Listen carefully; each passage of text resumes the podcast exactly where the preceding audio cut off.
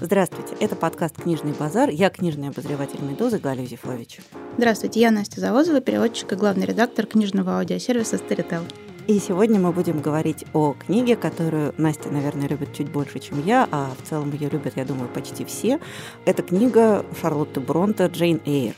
Я должна осознаться в позорном факте своей биографии, что у меня импринтинг Джейн Эйр случился совершенно не от книги, которую я добыла и прочла после, а с всем, я думаю, известного и памятного английского сериала, в который мистера Рочестера играл Тимоти Долтон, в котором была совершенно потрясающая, страшная, нагнетающая ужас, непонятная фигура, которая время от времени сползала с чердака и бродила по дому, в которой были совершенно какие-то инфернальные страхи, которые претерпевала Джейн во время обучения в школе. Ну, в общем, короче, это был такой по советским меркам адов триллер. И после этого, собственно говоря, состоялось мое знакомство уже с книгой, потому что сериал захватил настолько, что надо было срочно догнаться. И после этого, собственно говоря, я познакомилась с романом в переводе Станевич, который был такой основной, главный советский перевод на протяжении долгого времени и в значительной степени им остается. И вот с этого момента как-то Джейн Эйр и вошла в мою жизнь. Почему вот вы, говорите, что позорный факт биографии? Вот найти Тимоти Далтона не грех, мне кажется. Разок-другой симпринтится. Так прекрасен был. Конечно, это был такой один из главных Z-сериалов. Один из пяти сериалов, которые показывали э, в советское время. Я тоже прочла Дженейр в переводе, конечно, Веры Станевич. И несмотря на то, что э, этот перевод был очень сильно купирован, все религиозно оттуда было вырезано и нормально замазано, чтобы не было логических дыр, но поскольку этот перевод настолько хорош именно ритмически и литературно, то, несмотря на то, что существует более поздний перевод Ирины Гуровой, который супер точный, он полный, он точный, он сделан прямо очень добросовестно, но это вообще не то. Вот, вот совсем, совсем не Я его проходила в университете, и должна сказать, что мне он показался, да, каким-то гораздо более унылым и скучным, несмотря на то, что, очевидно, он гораздо полнее. Потому что, например, у Станевича, как раз вот сейчас перечитывала его, когда готовилась к подкасту, я обнаружила, что Джейн вообще не предается религиозным размышлениям. Притом очевидно, что она не может не быть глубоко религиозным человеком. Просто потому что, например, она дочка священника и взращивалась в соответствующей атмосфере. При этом всякие ее подружки и вообще какие-то ее контрагенты, они позволяют себе размышления на духовные темы. А сама Джейн, она вообще вне положена всей этой проблематике, что, конечно, при вот таком позднейшем взгляде это выглядит несколько странно. Для нас-то роман, получается, был еще более революционным, потому что если вот подружка Джейн Эллен Бернс, она там все время, значит, ты ды мы за религию, не знаю, там налепили ей на лоб слово неряха, она такая, ну ничего, как бы все нормально, будем любить всех всем сердцем. А у Джейн вообще вымораны все, любые какие-то ее очень такие экстатические рассуждения религии. Она очень эмоциональная, очень эмоционально религиозна в книге. И вот этого всего, э, по крайней мере, для людей, которые читали в переводе Станевич, этого всего просто нет большого слоя. Ну, не знаю, мне кажется, от этого роман только выиграл. Хотя вот мне как переводчику нельзя так говорить. Это мы скажем шепотом и заключим в такие скобочки квадратные. Ну, у меня просто импринтинг в том числе с переводом Станевич, потому что, мне кажется, нет его прекраснее. Я до сих пор оттуда какие-то целые куски помню. На самом деле э, я была поражена при перечитывании тем, насколько этот роман стал менее катастрофическим и ужасным, чем он воспринимался мной уже и моими сверстниками в детстве. Потому что внезапно оказалось, что если чуть больше узнать про викторианскую эпоху, то оказывается, что Джейн Эйр, героиня, растет в семье, в которой ее не любят, и в которой, соответственно, к ней относятся довольно плохо. Это семья ее тети, которая, в общем, совершенно не хотела растить никакую Джейн, та ей досталась буквально в нагрузку. И тем не менее, это девочка, которая ест красивой посуды, которая спит в теплой кровати. Там она описывает в какой-то момент, значит, ее попросили подмести пол. Ей там, допустим, 10 лет. И она говорит, что вот меня используют как дополнительную горничную – из чего следует, что раньше ее пол мести не заставляли. То есть, да, конечно, ей не хватает некоторого эмоционального тепла, да, ее не очень любят. Но при этом вот когда это все накладываешь на истории в целом викторианской Англии, когда ты понимаешь, как в целом росли дети, внезапно оказывается, что ничего ужасного с ней не делали. Потому что, вот, например, а, известно, что королева Виктория наказывала своих дочерей, им связывали руки, их сажали в холодную комнату, неотопленную, покуда не одумаются. На фоне вот этого жизнь Джейн Эйр оказывается гораздо менее ужасной. То есть у нее на самом деле, по меркам эпохи, все не так уж плохо. По меркам эпохи, да, но тут нужно сказать, что если нам сейчас не кажется этот роман настолько уже ужасным и страшным, то когда он вышел в 1847 году, он произвел настоящую революцию. Он вышел под мужским псевдонимом, совершенно понятно, потому что в те времена женщины печатать это была часть потерять репутацию, несмотря на то, что прошло уже половина XIX века со времен миссис Редклифф, которая печаталась по собственным именем, но при этом у нее была устойчивая репутация сумасшедшей, настолько, что ей не разрешали, например, распоряжаться собственными деньгами. Но женщинам в те времена вообще нельзя было Но это прям все, все ее доходы, как, значит, роман написать нормально, все, можем держать перо в руках, а как деньгами распоряжаться, так тут приходит папа и говорит, нет, дорогая, ты еще не доросла. А, и, соответственно, понятно, что роман вышел под мужским псевдонимом, потому что ну, в викторианской эпохе был некий устойчивый стереотип, что вот если женщина, значит, пишет роман, занимается ученичеством, понимаете, берет перо в руки, а потом этими самыми руками наших детей воспитывает. И роман поразил просто всех, во-первых, потому что это было такое очень непривычное для той поры повествование от первого лица, в котором были наметки психологизма. Не знаю, если вспомнить какие-то сочинения Патрика Бронта, который был отцом а, Шарлотты, то если он писал первого лица, то только исключительно для того, чтобы восторгнуться религией или призвать всех, значит, думать о грехе и все такое. А здесь был такой очень эмоциональный, очень страстный монолог, буквально чувствами наизнанку. И это был фактически скандал. То есть роман заклемили как грубый, мужеподобный. Как, а ну, мужеподобный? Нет, в смысле, как, когда уже узнали, ага. что его все таки написала женщина, то, конечно же, это для слишком мужское повествование для женщин. Вот. Но на тот момент, когда он вышел под мужским псевдонимом, это был такой скандальный роман. Это были, ну, не 50 оттенков серого, но это был разговор, возвращаясь к вопросу эпохи, о вещах, о которых не говорили. Не говорили о том, что детей секут розгами и что они мрут в, в, да, в школах, в благотворительных заведениях, которые содержались на деньги как раз вот людей вроде миссис Рид, которые жили в приятных э, теплых домах.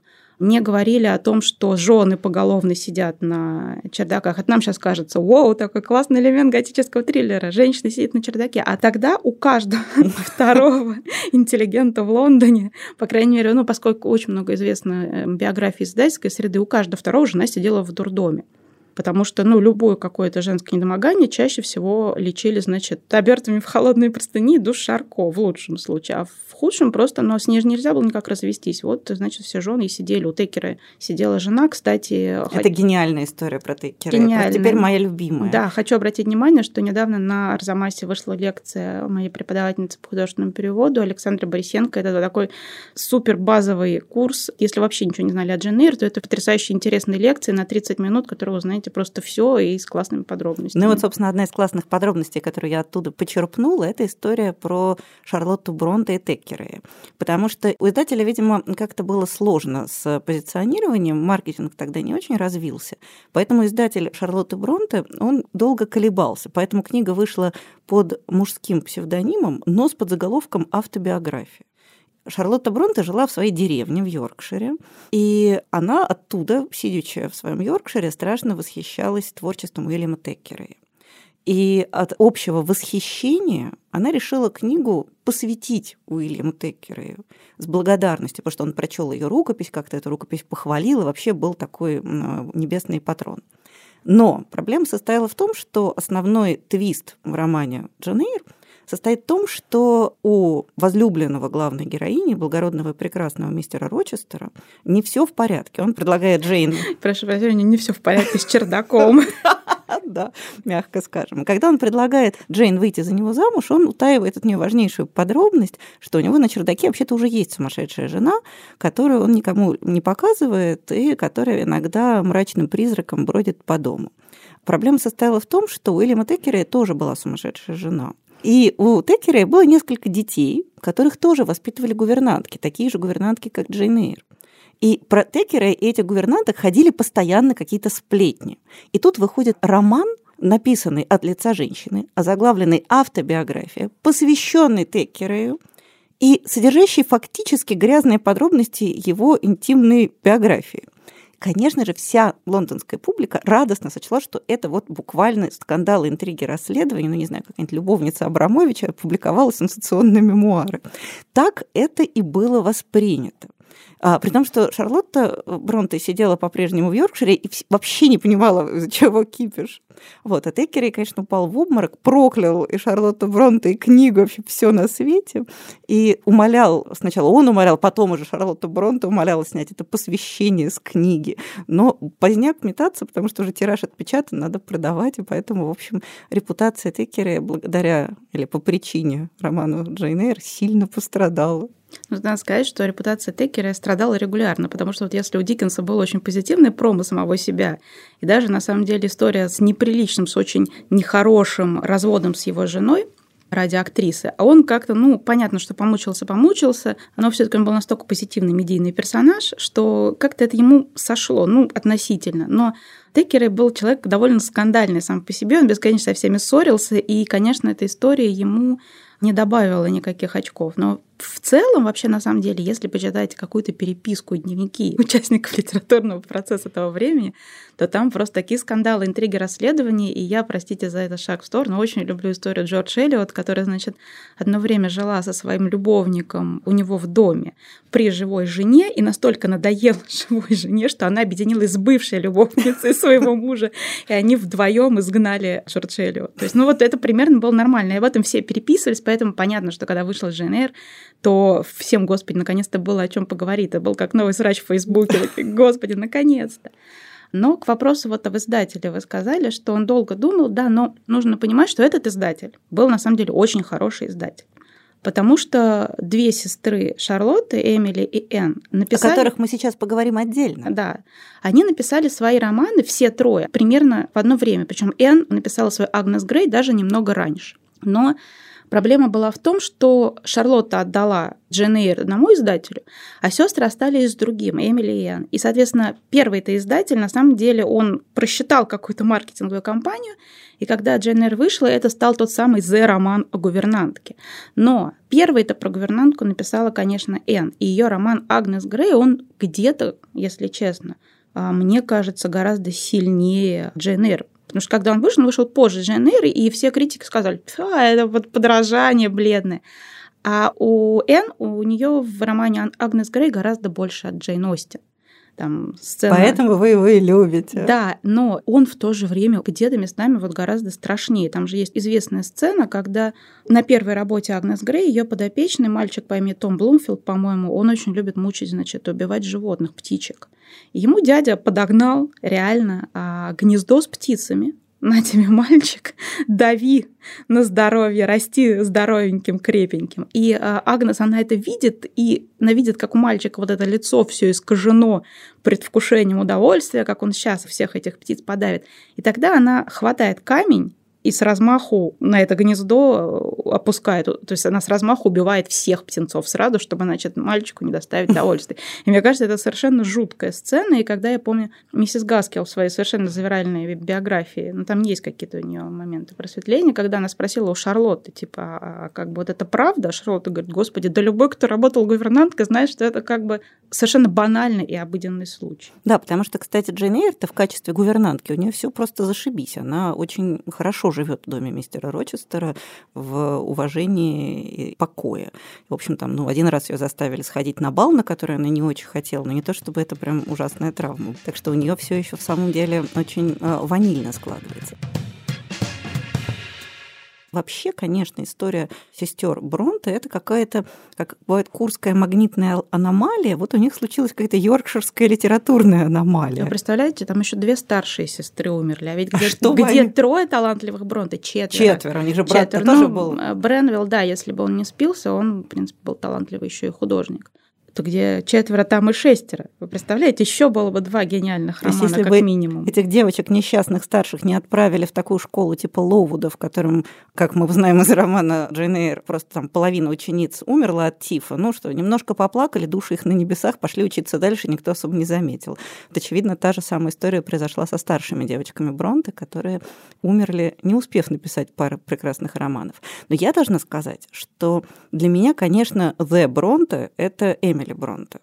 А, и мне кажется, что это какой-то очень важный водораздел. То есть есть люди, которые больше любят Джейн Эйр, а есть люди, которые больше любят «Грозовой перевал». И вот я, конечно, тим «Грозовой перевал». Я считаю, что это главная викторианская книга и вообще главная Бронте книга и одна из главных книг в целом в мировой литературной традиции.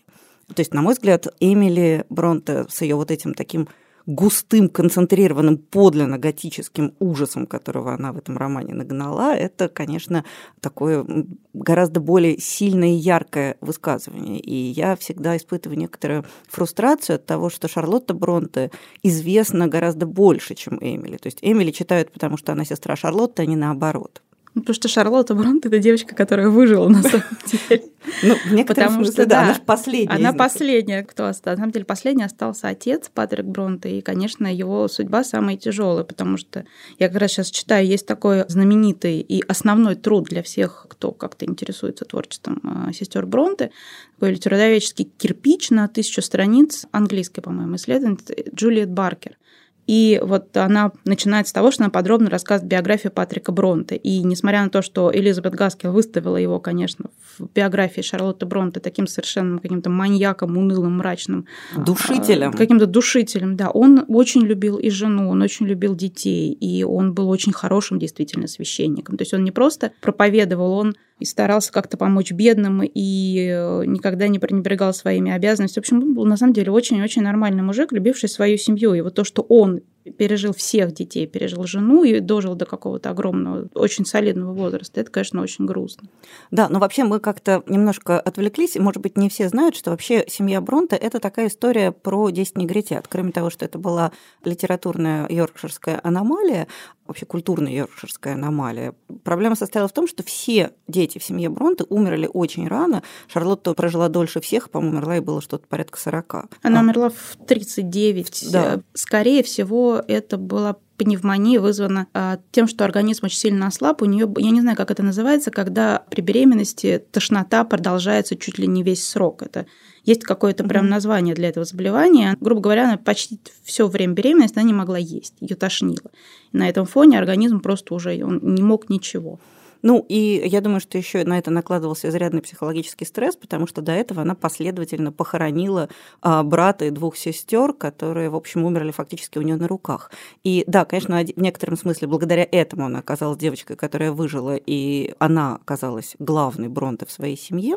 Но помимо этого, мне кажется, то есть Джейн Эйр выдающийся роман, но если сравнивать его с «Грозовым перевалом» и даже Агнес Грей, мне кажется, что он в этой тройке он может претендовать на второе место, а то так и на третье. То есть, на мой взгляд, что называется, история не совсем справедливо распорядилась.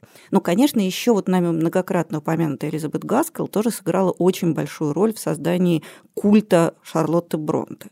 Что Элизабет Гаскел, сама довольно известная викторианская романистка, она подружилась с Шарлоттой Бронте, уже где-то так на излете жизни Шарлотты.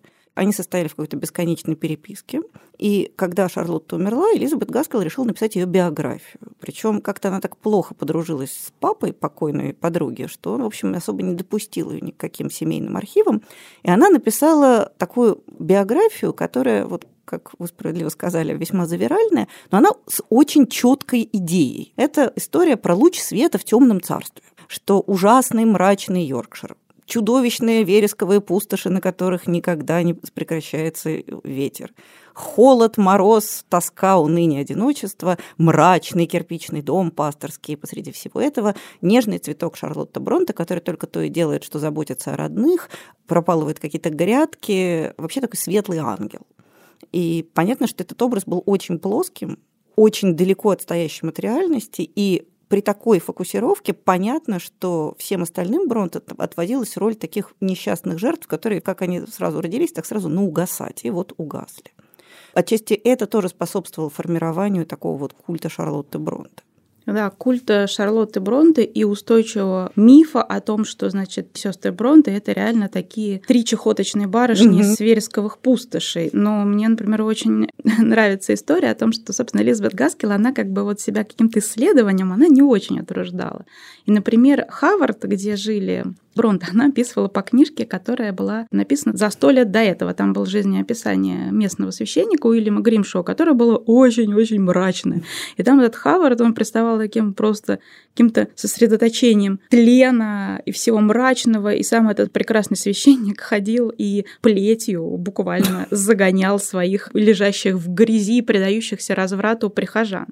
Но когда прошло сто лет, Хавард, он уже стал довольно большим городом для тех времен. Там очень живо шла торговля, у них было полное производство шерсти, вокруг было несколько мельниц. Это был город с населением 5000 человек.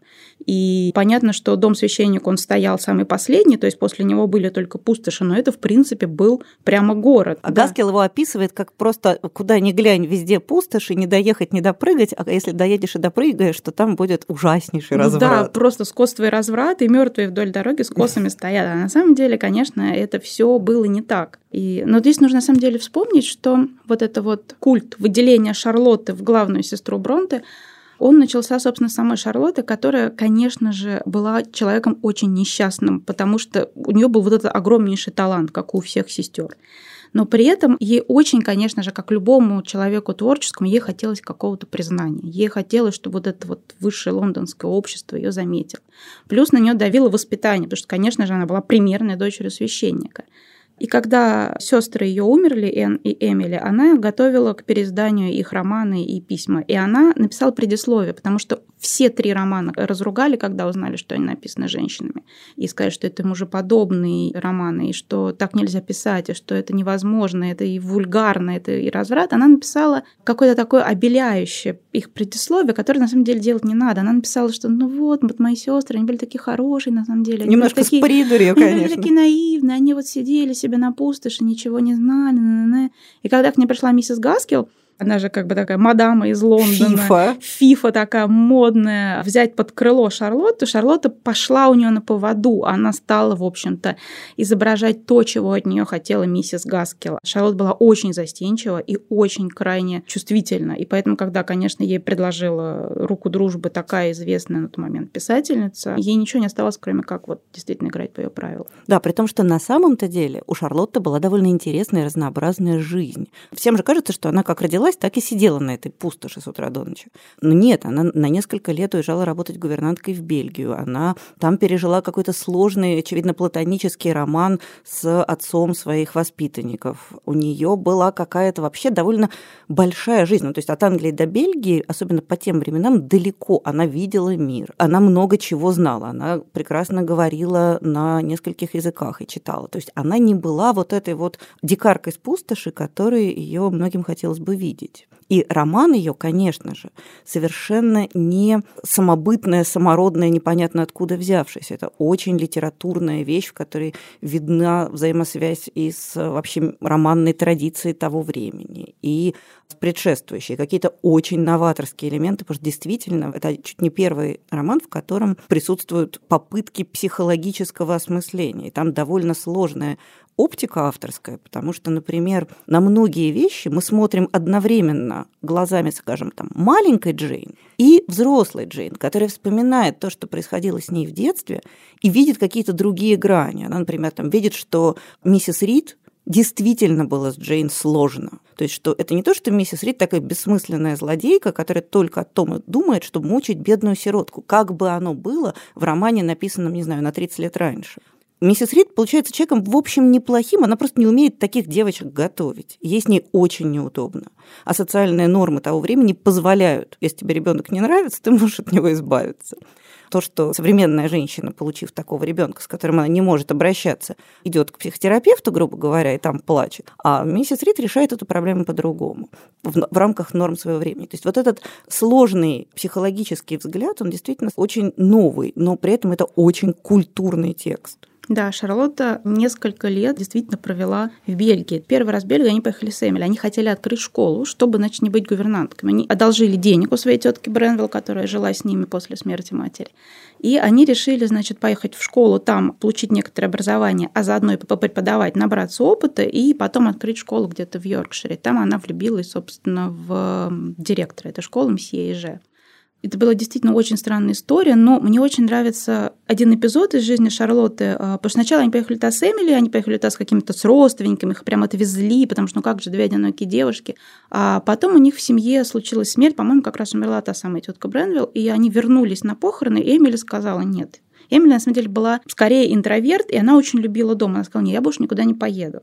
А Шарлотта решила вернуться в Бельгию, и она поехала одна.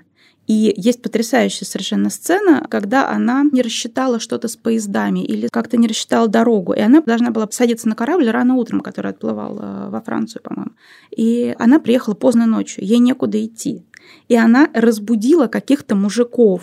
А, а корабль стоял как бы не у берега, а в некотором отдалении. Но нужно было плыть на лодке. Она разбудила каких-то мужиков и заставила довести ее до корабля, и вот эта ночь, темнота, фонари, и она плывет, значит, на лодке с какими-то непонятными мужиками к этому кораблю и кричит, чтобы ее немедленно посадили на корабль. Вот прямо сейчас. При этом она ростом, не знаю, метр с кепкой, ей очень страшно но ей некуда деваться. И мне кажется, это вот тот случай, который очень много говорит о Шарлотте. Она была дико храбрая, и мне ее очень и жаль, но мне кажется, она была совершенно неординарной личностью. Ну да, видимо, и вот этот масштаб личности в первую очередь и обусловил то, что не будучи на мой скромный взгляд, самой одаренной из сестер Бронта, она стала главной сестрой Бронта, не только потому, что она выжила. Честно сказать, я думаю, что она и выжила это исключительно на силе характера.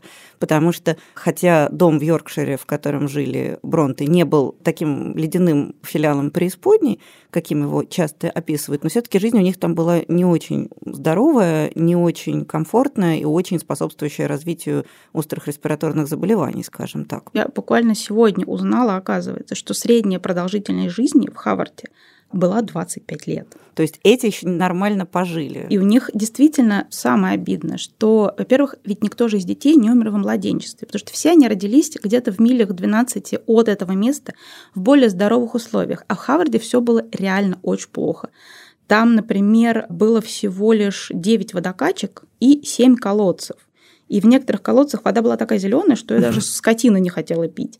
Но хуже всего не была ситуация, на самом деле, с уборными потому что на огромное вот это количество э, людей, которые жили, у них было, ну, я не знаю, что-то, по-моему, 64 нужника вообще на весь район. И, например, одним пользовались сразу 24 семьи. То есть мало того, что там был вот полный цикл производства шерсти, там был очень нездоровый воздух. Там вот из-за вот этих частиц, которые были рассеяны в воздухе, очень многие люди болели. Там были проблемы вот именно с водой. И именно те сестры, которые не умерли в школе, их, конечно, подкосило то место, куда переехал Патрик Бронт, а он туда переехал, потому что шестеро детей нужно было на что-то содержать. И Хавард по сравнению с Тортманом, где у него был предыдущий приход, он давал просто гораздо больше больше годового дохода. И тем не менее, действительно, то, что Шарлотта выжила и прожила существенно дольше, чем средний житель Хаварда, это тоже, мне кажется, говорит о, просто да, о силе характера. Ну, на самом деле, в те времена средняя продолжительность жизни для женщин в Англии составляла 51 год. Это вот я как раз сегодня проверила, потому что у них была колоссальная смертность от родов. То есть просто каждая вторая женщина, причем буквально не взирая ни на какой социальный Абсолютно. статус, помирала родами, совершенно это вообще не считалось какой-то большой проблемой. Мария Бронте, мать всех Бронте, она, скорее всего, умерла от рака матки, потому что она, когда вышла замуж, ей было уже 30 лет. И для того времени это был очень уже серьезный возраст, потому что организм был гораздо сильнее подкошен всем вот этим. И она в возрасте с 30 до 36 лет она родила шестерых детей. И, скорее всего, судя по симптомам писания, она умерла от рака матки. То есть это прям вот, она умерла очень долго, ей было тяжело, 7 месяцев. В общем, это ужасная какая-то история. Ну, вообще, все таки несмотря на то, что по моей сегодняшней оценке роман Джейн Эйр не такой ужасно мрачный, как мне казалось при предыдущих прочтениях, следует признать, что все таки жизнь викторианской женщины не сулила ей больших радужных перспектив. И даже самые благополучные исходы, они, в общем, по нынешним меркам выглядят довольно ужасно. То есть, в принципе, Шарлотта даже замуж успела выйти. И, видимо, за хорошего человека, если не по любви, то, по крайней мере, по какому-то очень теплому взаимному чувству. И прожила целых 39 лет. Come on, много. Могла помереть в 18 э, родами. Пожила уже, да. Да, то есть все у нее в жизни было. И все-таки я хочу еще раз подчеркнуть, что мне ужасно жаль, что Эмили Бронте прозябает в тени своей сестры, потому что, на мой взгляд, роман «Грозовой перевал» более чем достоин внимания, поэтому если вдруг вы его еще не прочитали, то обратите, пожалуйста, внимание, что сестра Бронте была не одна, а целых три, и Эмили как минимум не хуже, хотя совсем другая. Да, или обратите внимание на роман Агнес Грей. Сейчас как раз 200 лет со дня рождения Энн Бронте. Она родилась самая последняя. И мне кажется, это хороший повод перечитать Агнес Грей которую, на самом деле, вот он, мне кажется, сильнее Джен Эйр, хотя я нежно люблю Джен Эйр. У меня с «Грозовым перевалом» почти не сложилось. Вообще, еще отдельное, конечно, чудо – это какие они разные. То есть три девочки, растущие, ну не то чтобы в полной изоляции, не такой полной изоляции, но в отрыве от какой-то большой культурной жизни в столицах, при этом они вырастают абсолютно разными людьми. То есть вообще поверить, что Эмили и Шарлотта родственники невозможно. Это настолько драматически разные тексты, настолько драматически разные подходы, вообще взгляды очень разные. И то, что в одной семье взросло такое, ну, то есть, что называется, хотел бы я посмотреть на того Патрика Бронта и жену его иную Мэри. Понятно, что на свете нет второй Шарлотты Бронте, даже Эмили Бронте совершенно не Шарлотта, уж не говоря об Энн Бронте. Тем не менее, мы попробуем вам посоветовать чего-нибудь, что может идти комплектом с Шарлоттой Бронте и ее романом Джейн Эйр. Я, наверное, начну с рекомендации небольшой повести, которая написана Антонией Байет и называется «Морфа Евгения». Вообще, понятно, что мы много говорили про Байет в предыдущем сезоне, и опять впадаем в наш великий грех, нет ли у вас 10 минут, чтобы поговорить о.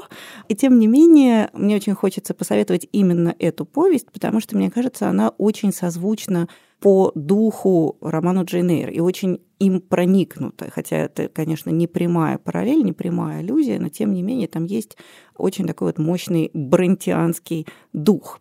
Сюжет состоит в том, что молодой мужчина, исследователь джунглей Амазонии, он приезжает, возвращается в родную Англию, дело происходит как раз в викторианские времена, знакомится с такой богатой и аристократической семьей, влюбляется в одну из дочерей, женится на ней и понимает, что что-то в этой семье не так.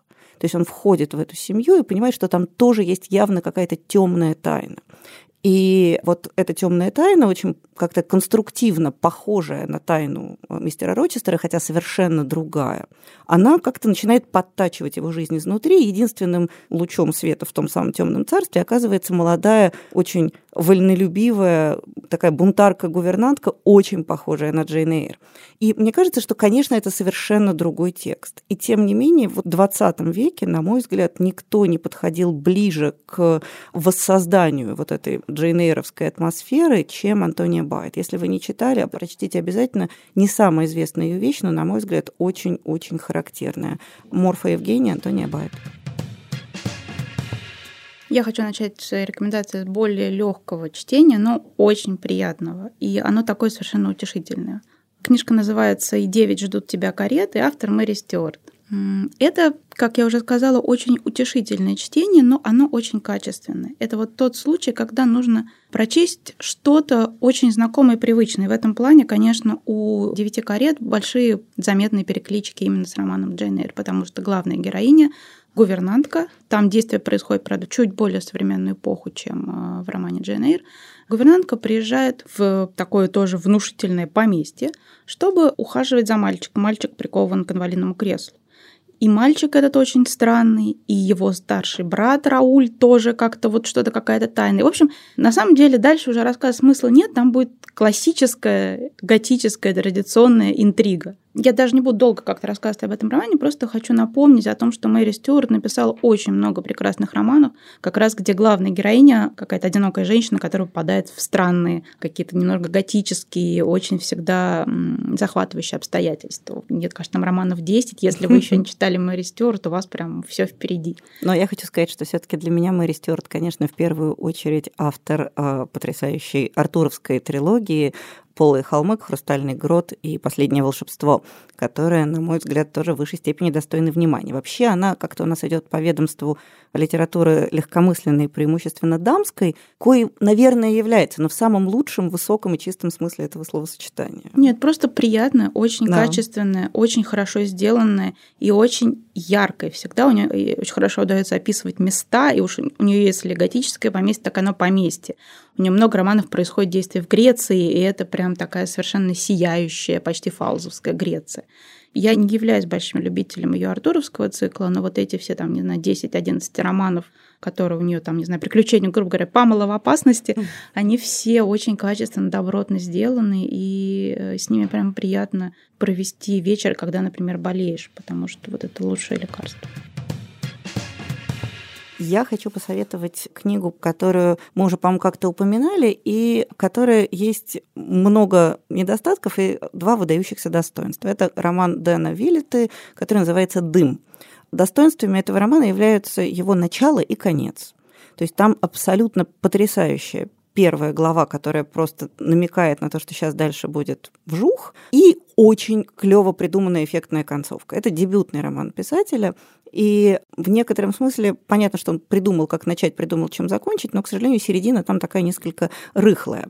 И тем не менее, все равно мне кажется, что этот текст очень достоин внимания. В сущности, это фантастика. Формально это фантастика, альтернативная история. Действие происходит в Англии, которая абсолютно неотличима от викторианской Англии во всех отношениях, кроме одного. В этой викторианской Англии грех и вообще какие-то там греховные мысли проявляются очень материально. У человека из пор кожи начинает валить дым черный и оседать на одежде.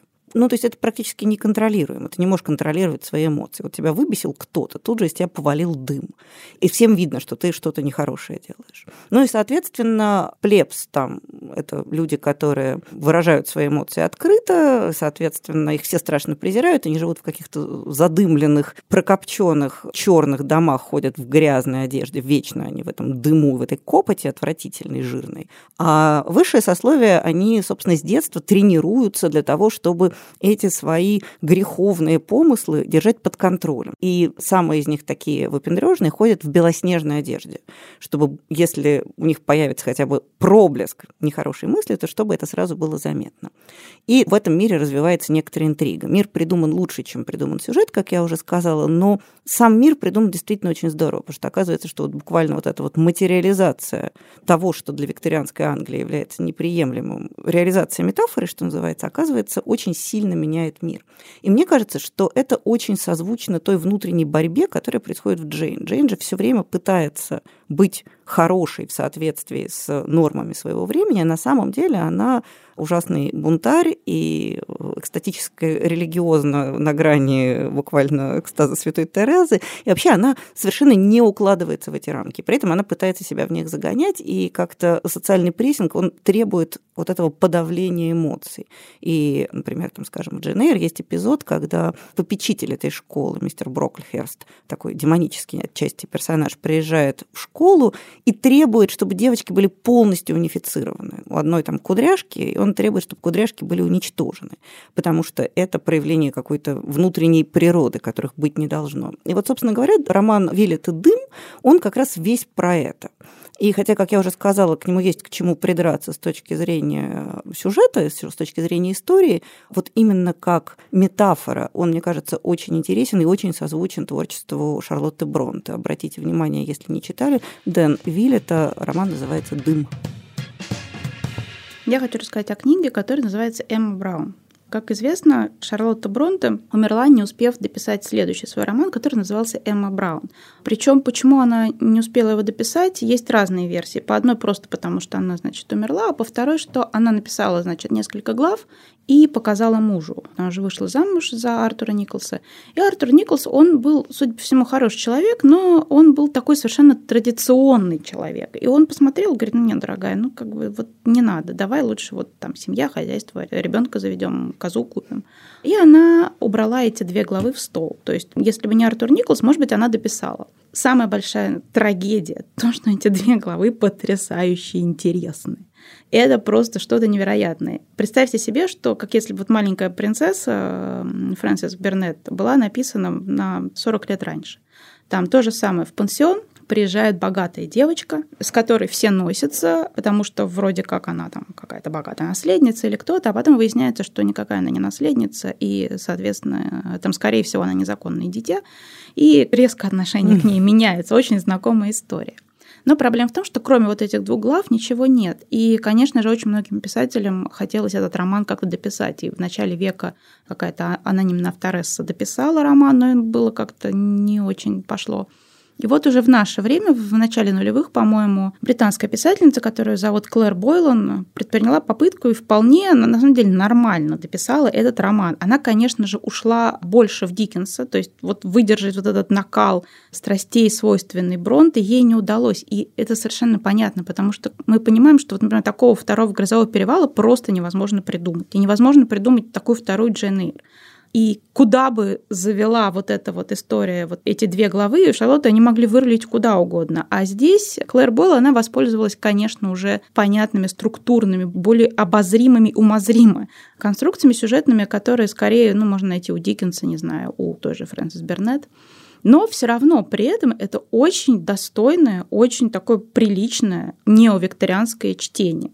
И, в общем, если вам интересно, этот роман переводился на русский. Я нашла на лабиринте книжку с изображением обложки. Это очень странная обложка, вы на нее не смотрите. На ней почему-то изображена полуголая женщина, ведущая явно какую-то насыщенную гормональную жизнь. Но по схеме, по структуре это просто самый нормальный приключенческий, исторический, неовикторианский роман. Очень достойный для того, чтобы с ним провести вечер. Клэр Бойлан, роман называется «Эмма Браун», и, в общем, если вам любопытно, потому что первые две главы от него – это действительно то, что написала Шарлотта. Ну, и я хочу последним порекомендовать роман, который не самый, наверное, очевидный в этом ряду, но у меня он почему-то как-то очень хорошо встраивается в эту парадигму, и, может быть, у вас он тоже туда встроится. Я хочу посоветовать роман Стивена Фрая «Лжец». Стивен Фрай, ну, все его знают как превосходного Дживса, лучшего Дживса всех времен и народов. Теперь как образцового пересказчика греческих мифов. Голос Гарри Поттера. Голос Гарри Поттера, голос Шерлока Холмса, голос Властелина колец. Я вообще теперь не могу представить себе Гарри Поттера не голосом Стивена Фрая. То есть у меня мощнейший... Но самый, на самом деле, действительно, это Шерлока Холмса. Шерлок Холмс просто идеальный. Это 70 часов Абсолютного вообще... счастья. У меня прибережено некоторое количество. Я половину прослушала, а вторая половина у меня на черный день хранится. Ну, то есть, несмотря на то, что Стивен Фрай замечательный актер и такой публичная персона, публичный интеллектуал, у него есть еще, на мой взгляд, один очень хороший роман. Он написал их несколько, остальные, ну, в диапазоне от «ну так» до «так» себе, его самый первый роман «Лжец» мне кажется очень-очень хорошим.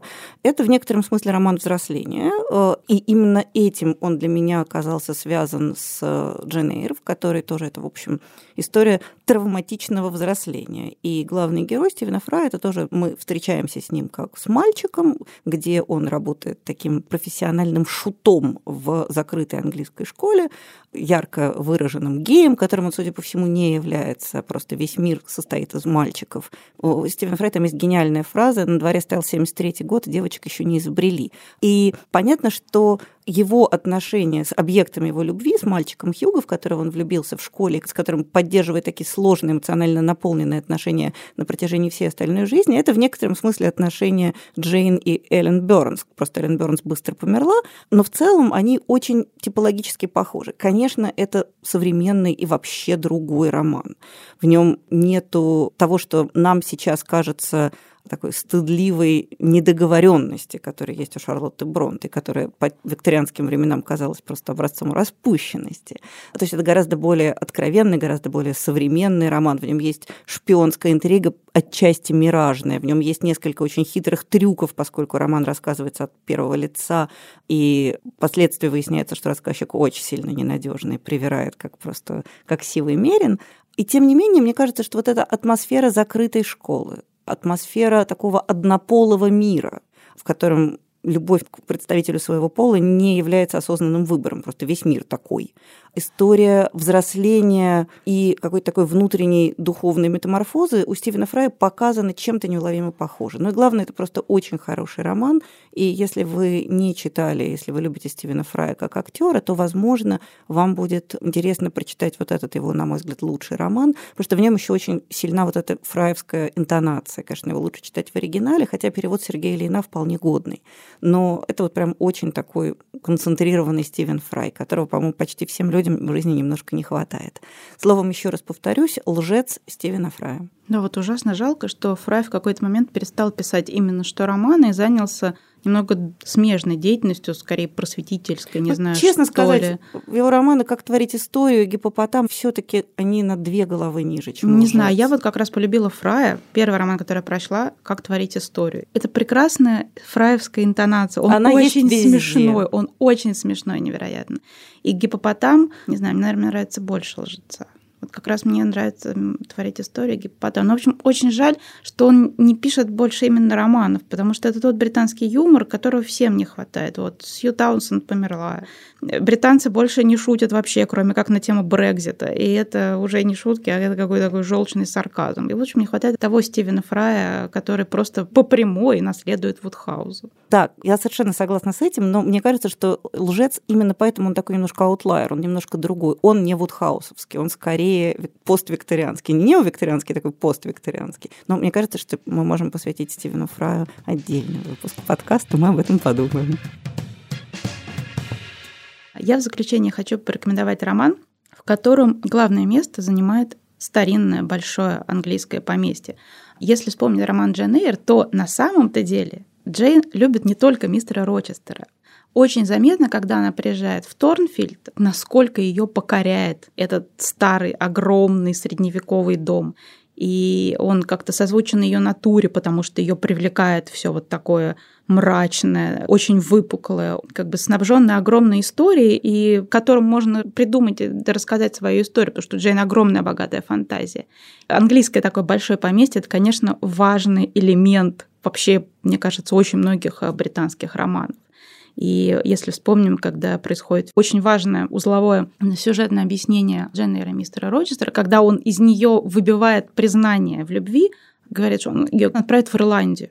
И она говорит, ну ведь Ирландия это так далеко от Торнфильда и от вас, сэр. И, ну, конечно, первым она сказала Торнфильд.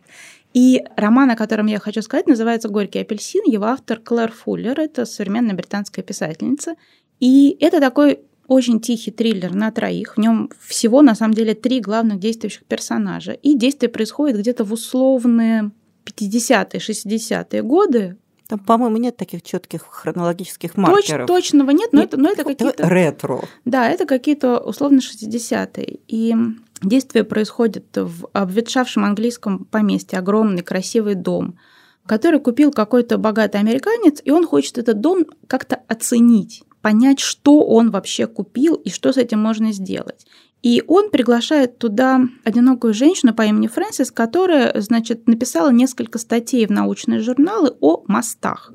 Там есть мост, соответственно, в поместье. Он хочет там понять, что это за мост, заодно, чтобы она разобрала как-то в поместье, сделала какие-то описания, ну, в общем, что там есть. И кроме этого, в поместье приезжает еще два оценщика, на самом деле один только а, мужчина, и с ним, значит, его жена Кара.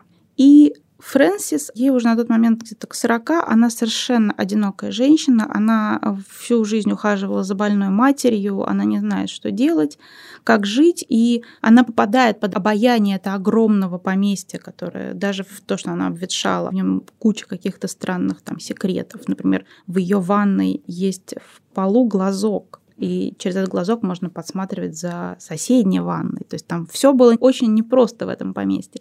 Но она попадает под обаяние вот этих других, не таких, как она, людей, космополитов, которых какая-то история потрясающая. Кара ирландка, она постоянно в духе вот этой вот ирландской сказительной традиции плетет какие-то совершенно невероятные истории. И у Фрэнсис появляется надежда, что, может быть, она тоже изменится. И, конечно же, она влюбляется в Питера. И ее любовь — это вот любовь такой совершенно простой девочки Джейн, которая ничего не знала, вдруг приехала в огромное поместье, и какой-то совершенно уникальный, удивительный, загадочный мужик, который на него выехал на черном коне с собакой, значит, на обледенелой тропинке. Вот Питер выезжает примерно таким же танком на эту несчастную Фрэнсис. И мало того, что это очень хорошо собранный и разыгранный триллер, именно потому что там есть действительно очень серьезная интрига. И такой прям неожиданный совершенно твист – но это, конечно же, еще очень британская история о том, как выжить, если ты встречаешь мужика, у него чердак не в порядке. Вот, так что, мне кажется, это просто один такой образцовый британский роман, образцовый британский триллер, психологическая драма. Разным совершенно читателям может понравиться. Кому хочется психологизма, он там есть. Кому хочется интриги, она там тоже есть. Кому хочется атмосферы, там ее тоже очень много. Роман совершенно свежий, вышел у нас в конце года, поэтому как-то он чуть-чуть незаметно прошел, потому что все, что выходит под конец года, оно там и остается. Но я должна сказать, что я лично купила три экземпляра в подарки разным людям. Это действительно такой роман. И я совершенно вот не удивлюсь, если очень быстро экранизируют, потому что он прям создан для того, чтобы быть таким правильным, крутым триллером а-ля Хичкок. Да, абсолютно, потому что там внутри совершенно вот действует театральный правильный механизм. В общем, Клэр Фуллер, роман называется «Горький апельсин», очень рекомендую. И вообще мне кажется, что Настя вывела золотую формулу и романа Джен и нашего сегодняшнего разговора «Как выжить, если ты встречаешь мужика, у которого чердак не в порядке». Это важная проблематика, не теряющая свою актуальность с течением времени. А мы на сегодня заканчиваем. И в следующий раз мы поговорим о таком «The» русском романе, я думаю, который крайне важен персонально для огромного множества людей. Собственно, я не видела людей, у которых бы с этим романом не было тесных эмоционально наполненных отношений. Нечего, Настя, тыкать в себя пальцем. Мы будем разговаривать о романе Михаила Булгакова «Мастер и Маргарита». До встречи. Я Галя Юзефович. До свидания. Я Настя Завозова. Пока.